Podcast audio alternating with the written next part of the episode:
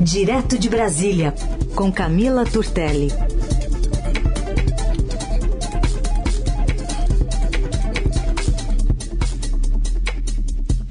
Oi, Camila, bom dia. Oi, Raíssen, bom dia. Bom dia, Carol. Bom dia, ouvintes. Bom dia, Camila. Bom, queremos é, trazer para sua análise aqui esses últimos resultados da primeira pesquisa XP e de intenção de votos para a presidência sem Sérgio Moro entre os possíveis concorrentes. E aí a gente teve uma distribuição né, das intenções de voto, é, especialmente se diluindo sobre não votaria em ninguém ou não sabe, e sobre o presidente Bolsonaro. Essa pesquisa também traz que para 27% dos entrevistados o apoio de Sérgio Moro dificultaria o voto em um candidato, enquanto apenas 15% se sentem mais inclinados em seguir a indicação do ex-juiz. Como é que essas, esses dados ajudam a, a gente perceber o momento eleitoral e as últimas movimentações aí por Brasília especialmente? Bom, Carol, o grande destaque dessas, dessa pesquisa né, é o fato de uma boa parte do, da intenção de voto que era do ex-juiz Sérgio Moro, que vinha aparecendo aí em terceiro lugar nas pesquisas, delas terem ido para o presidente Bolsonaro, o que foi muito comemorado nos bastidores da pré-campanha dele. Era algo que já era de se esperar? Sim, até que era, assim, porque o que, que a gente entende? Que muitos, é, dessas, muitas dessas pessoas que estavam declarando intenção de voto no Sérgio Moro eram eleitores, são pessoas que votaram no Bolsonaro em 2018, mas que ficaram descontentes com alguma coisa no governo atual. Por exemplo, o esvaziamento daquele pacote anticrime, é, questões sobre corrupção, é, falhas no combate à corrupção, que deixaram, é, que levaram esse pessoal a declarar votos no ex-juiz Sérgio Moro, mas que, mesmo descontentes, são eleitores de direita e que não votariam de jeito nenhum no PT, que não querem ver o PT de volta a, ao poder. Mas claro que ainda tinham algumas dúvidas é, se essa parcela poderia é, vir a ser diluída ali entre os demais candidatos da chamada terceira via, o que a gente não viu muito acontecer é, nessa pesquisa.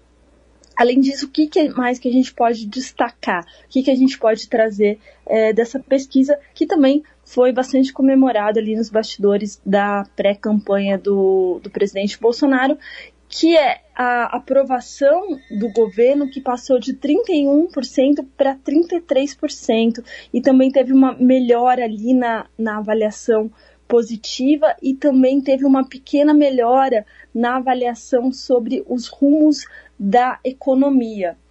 E, né, e o que, que tem feito isso? O que, que tem proporcionado isso? É algo que a gente vem falando, que os jornais vêm trazendo, que é justamente esse pacote de bondades que o governo Bolsonaro tem lançado, né, justamente aí de olho na, na, na reeleição do presidente, é, o uso dessa máquina a favor da, da reeleição de Bolsonaro. Então, a gente tem aí a questão do Auxílio Brasil, né, que, que era já esperado que ele traria um resultado é, nas pesquisas. que mais? O governo divulgou no mês passado a intenção de colocar 165 bilhões na economia com algumas medidas econômicas que vão e estão tendo um efeito direto nessas pesquisas de intenção de voto, que é, por exemplo, a antecipação do 13º salário de aposentados e pensionistas, os saques extraordinários do FGTS e também aquela oferta de micro crédito digital e ampliação de margem de empréstimo consignado. São medidas é, que atraem, né, que melhoram a percepção aí do governo e também tem essa questão da gente ter uma melhora na situação da pandemia, que não tem muito a ver com as ações do governo, que é uma situação que está acontecendo no, no mundo inteiro, mas que traz uma melhora na percepção do governo Bolsonaro e impulsiona um pouco ele nas pesquisas e gera preocupação aí nos demais candidatos principalmente nos bastidores do, da, da campanha do ex-presidente Lula, que continua é, liderando as pesquisas, mas que agora tem mais, é, a gente tem mais clareza de que a disputa deve se dar no segundo turno.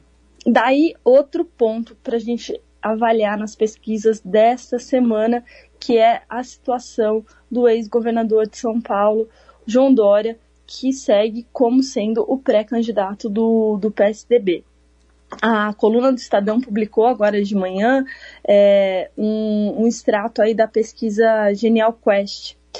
E mostra que o Dória cresceu em rejeição.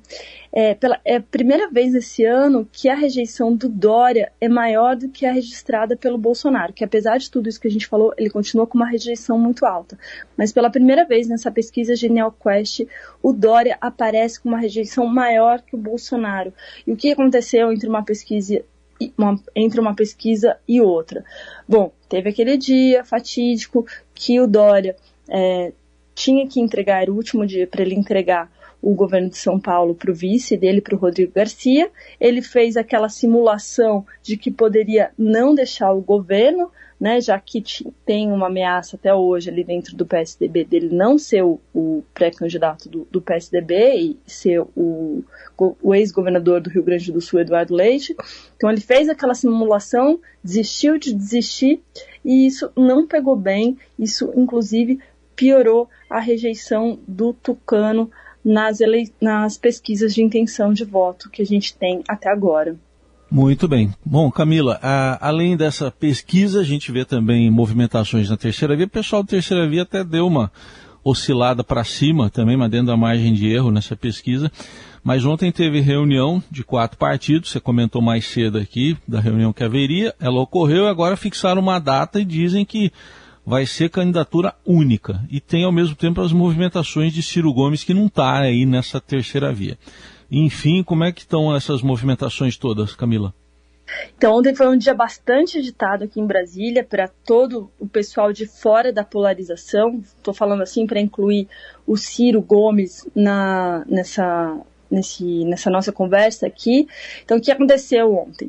Bom, primeiro, o Ciro Gomes foi ter uma reunião com o presidente do Congresso, o Rodrigo Pacheco, foi almoçar lá na residência oficial do, do Pacheco, que é, Pacheco é do PSD, o partido do Gilberto Kassab, que ficou sem um candidato é, um, sem um candidato para apoiar para a corrida eleitoral, não está sentando à mesa, não está fazendo parte desse núcleo aí da terceira via, que eles não gostam, que chama de, de terceira via, né, que é o centro democrático.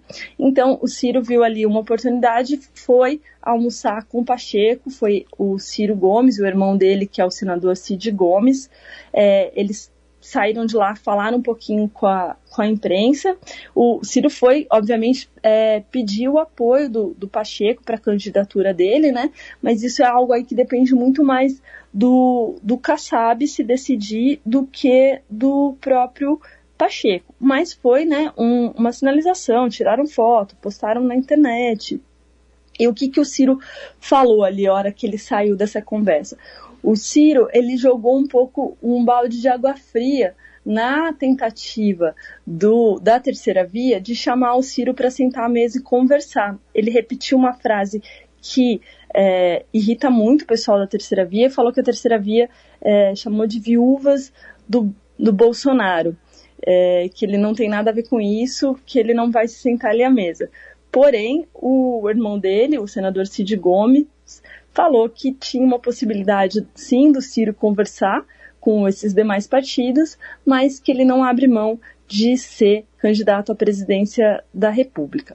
Bom, paralelamente a isso, teve essa reunião, como a gente comentou ontem, dos desses partidos que são União Brasil, PSDB, MDB e Cidadania. Sentaram para conversar só os presidentes desses partidos, os candidatos não estavam presentes nessa reunião, e eles definiram então uma data para anunciar aí o resultado dessa peneira que eles estão fazendo desde o ano passado. Vai ser no dia 18 de maio, eles vão escolher um nome para que todos os partidos apoiem conjuntamente para tentar chegar até o, tu o segundo turno e vencer a polarização entre o Lula e o Bolsonaro. Mas, né, tem essa dificuldade que é a questão das pesquisas, né? Se a gente somar ali os candidatos, não, não dá ainda, não, não aparece, eles não têm essa chance de, de chegar ao segundo turno. Bom, além dessas duas reuniões, então teve Ciro com Pacheco almoçando lá na residência oficial, tiveram os presidentes dos partidos da terceira via reunidos na sede do União Brasil, ali em Brasília, aqui em Brasília, para definir a data, e teve também um encontro entre o ex-governador do Rio Grande do Sul, Eduardo Leite, e a senadora Simone Tebet. Eles se reuniram lá no gabinete da senadora Simone Tebet e a, depois dessa conversa, ele, a Tebet mudou um pouquinho o discurso. Ela deu entrevistas ontem, né, é, reafirmando que o Dória seria o, o candidato natural do PSDB. Já ontem, ali ao lado do Eduardo Leite, ela mudou um pouquinho esse discurso, é, falou que, que ela, ela admitiu ali, jogou uns sinais de que sim, é, pode ter essa dobradinha com ela de cabeça de chapa, ou seja, ela ser a candidata única do, da terceira via, e o Eduardo Leite ser o, o vice dela.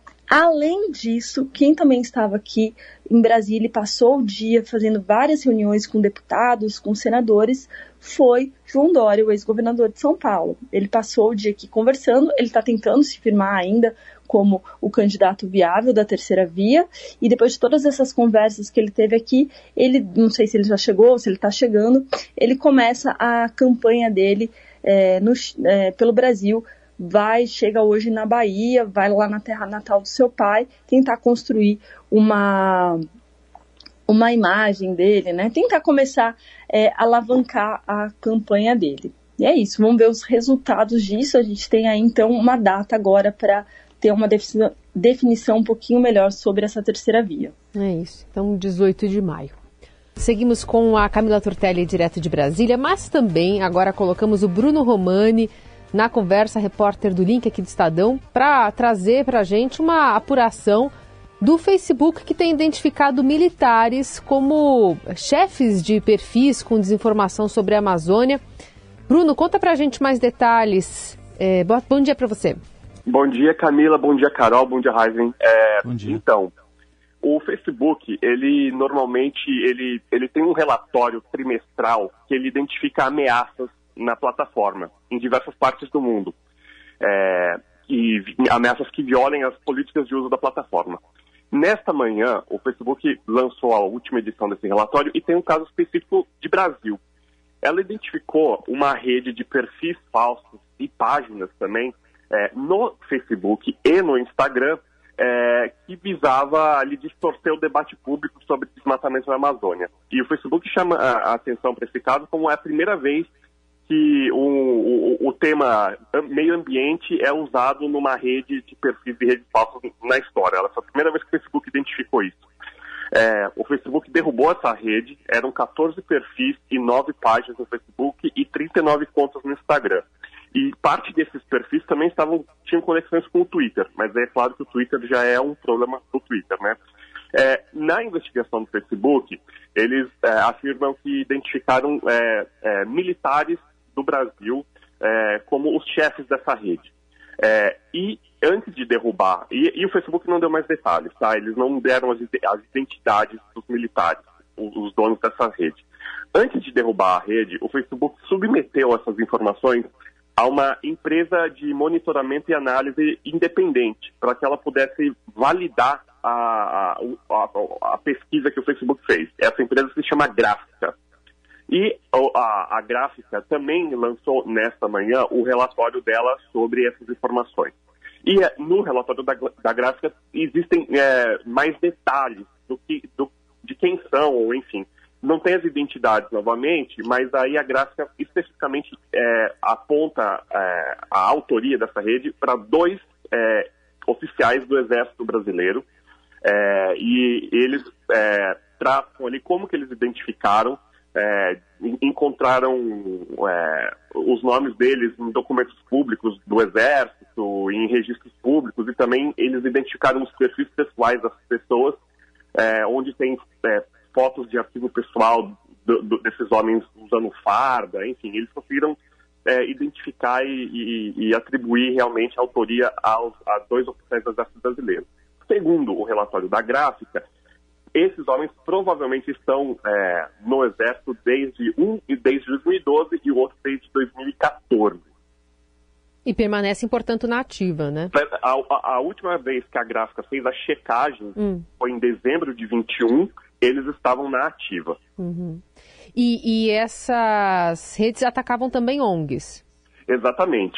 A ideia é, é porque assim, a, a nossa primeira é, reação ao ouvir falar rede de perfis e, e, páginas, a gente pensa apenas em fake news, né, em, em desinformação. Uhum. Mas a ideia não era apenas isso, era, era de fato distorcer e atrapalhar o debate público sobre a preservação do meio ambiente. É, essas redes, elas, é, uma, alguns desses perfis de fato atacavam ONGs é, que atuam de fato é, na, na, preservação do meio ambiente, então é, o Amazon, o Instituto Socioambiental, Greenpeace, WWF, todos esses viraram alvos de um, um desses, uma dessas páginas. E outras outra página dessa, dessa rede, ela, ela, ela tentava é, mostrar é, de uma maneira positiva a atuação do Exército na, na, na preservação ali do meio ambiente. A gente deve lembrar naquela época das queimadas que o, o governo acabou deslocando o exército né, para poder fazer combate a incêndio e, e, e, e atuar para a preservação. Então, uma dessas páginas, de certa forma, tentava é, é, é, traçar uma, uma imagem melhor do exército e do governo nessa atuação. Uhum. Bom, a reportagem completa já está publicada, está na capa do Estadão é, agora, né, desta quinta-feira, assinada pelo Bruno Romani, que deu alguns detalhes aqui para a gente. Bruno, obrigada, viu? Até a próxima. Eu que agradeço. Bom dia para todo mundo. Valeu. Bom, isso se une a um tema que a Camila também está acompanhando por Brasília, mas uma discussão mais né, local, mais é, nacional em relação a fake news. É, tem um projeto que se tentava, né, que andasse com mais celeridade por aí, né, Camila, você falava dele ontem. Ontem também a gente teve manifestação do líder do governo, o deputado Ricardo Barros, contrário a esse texto, como está. Alertou os colegas que, caso o parlamento não se pronuncie sobre o tema, restará ao judiciário dar a palavra final. O governo está posicionado contra o mérito do texto na sua atual versão nós temos convicção de que chegaremos a um termo sobre o que é a melhor situação para regulamentar o uso desse atual meio de comunicação no país e que isso é uma tarefa que cabe ao parlamento. Se nós não o fizermos, o judiciário decidirá como quer interpretar, especialmente durante o período eleitoral, as ações que estarão sendo praticadas por cada um dos candidatos aos inúmeros cargos que estão sendo disputados na eleição desse ano.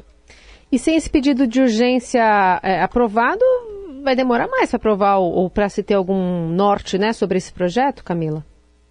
Vai, Carol, vai. E assim, essa derrota, né, desse, dessa essa votação desse pedido de urgência que foi derrotado, mostra que não tem consenso no texto ainda. Então, eles têm que voltar, sentar de novo, voltar a debater o texto e construir mudanças é, nesses, nesses textos. E daí é muito interessante, né, o que o Bruno estava trazendo, que é, é um exemplo de toda o que esse, essa questão dessa tentativa do, do Congresso de produzir uma lei para regulamentar a atuação das grandes empresas de tecnologia no Brasil e da, da questão das redes sociais, que é um projeto que está sendo é, trazido agora principalmente para tratar sobre tentar barrar a disseminação de desinformação durante as eleições, mas ele abarca também todas essas outras questões aí, como por exemplo o Bruno estava falando dessas páginas é, falsas, né, de robôs para atacar as ONGs. Pois, pois bem, ontem foi um dia de muita movimentação na Câmara. O pessoal da base do governo estava todo lá, estava um entra e sai de gente do gabinete do, do líder do governo, do Ricardo Barros. Teve também lá o Orlando Silva, que é o relator da medida, ficou lá um pouquinho lá no gabinete dele. Eles ficaram o dia inteiro ali tentando conversar, tentar chegar a um acordo é, sobre esse texto. E assim, o, era intenção do, do presidente da casa, o Arthur Lira, de colocar para votar, porque no dia anterior ele tinha assinado um termo de compromisso com a Justiça Eleitoral pelo combate à desinformação na, nas eleições, e esse projeto é importante para isso.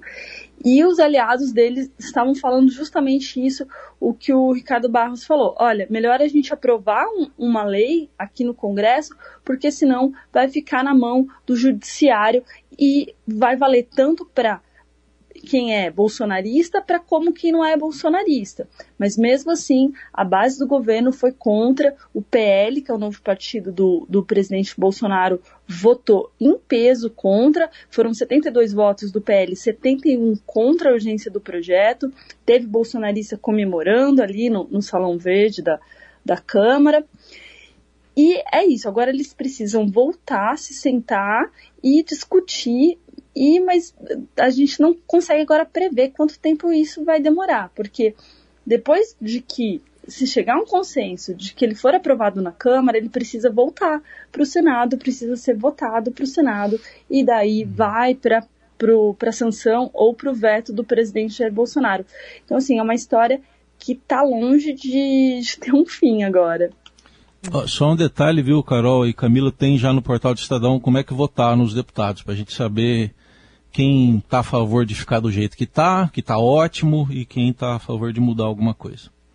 É sempre importante dar uma olhada, dar uma checada ali como votaram os deputados. Aliás, isso é uma coisa muito importante que a gente vai fazer em todos os projetos para ter como base para saber em quem votar em outubro. Exatamente.